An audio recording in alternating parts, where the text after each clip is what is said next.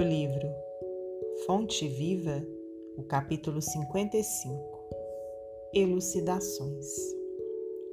Porque não pregamos a nós mesmos, mas a Cristo Jesus, o Senhor, e nós mesmos somos vossos servos, por amor de Jesus.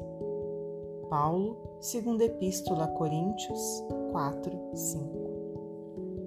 Nós, os aprendizes da Boa Nova, quando em verdadeira comunhão com o Senhor, não podemos desconhecer a necessidade de retraimento da nossa individualidade a fim de projetarmos para a multidão, com o proveito desejável, os ensinamentos do Mestre.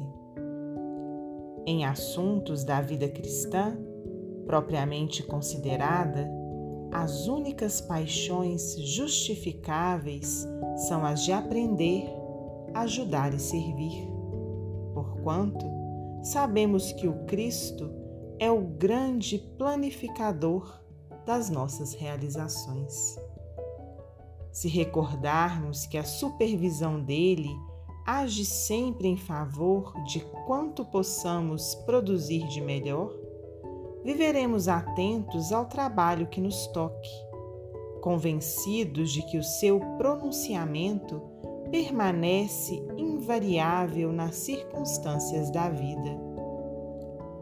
A nossa preocupação fundamental, em qualquer parte, portanto, deve ser a da prestação de serviço em seu nome, compreendendo que a pregação de nós mesmos com a propaganda dos particularismos peculiares à nossa personalidade será a simples interferência do nosso eu em obras da vida eterna que se reportam ao reino de Deus. Escrevendo aos Coríntios, Paulo define a posição dele e dos demais apóstolos como a de servidores da comunidade por amor a Jesus. Não existe indicação mais clara das funções que nos cabem.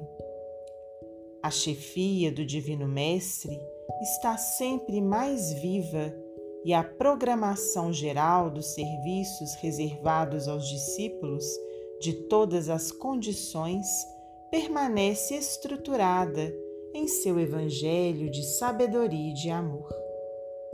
Procuremos as bases do Cristo para não agirmos em vão. Ajustemo-nos à consciência do grande renovador, a fim de não sermos tentados pelos nossos impulsos de dominação, porque, em todos os climas e situações, o companheiro da Boa Nova é convidado, chamado e constrangido a servir. Emmanuel, psicografia de Francisco Cândido Xavier.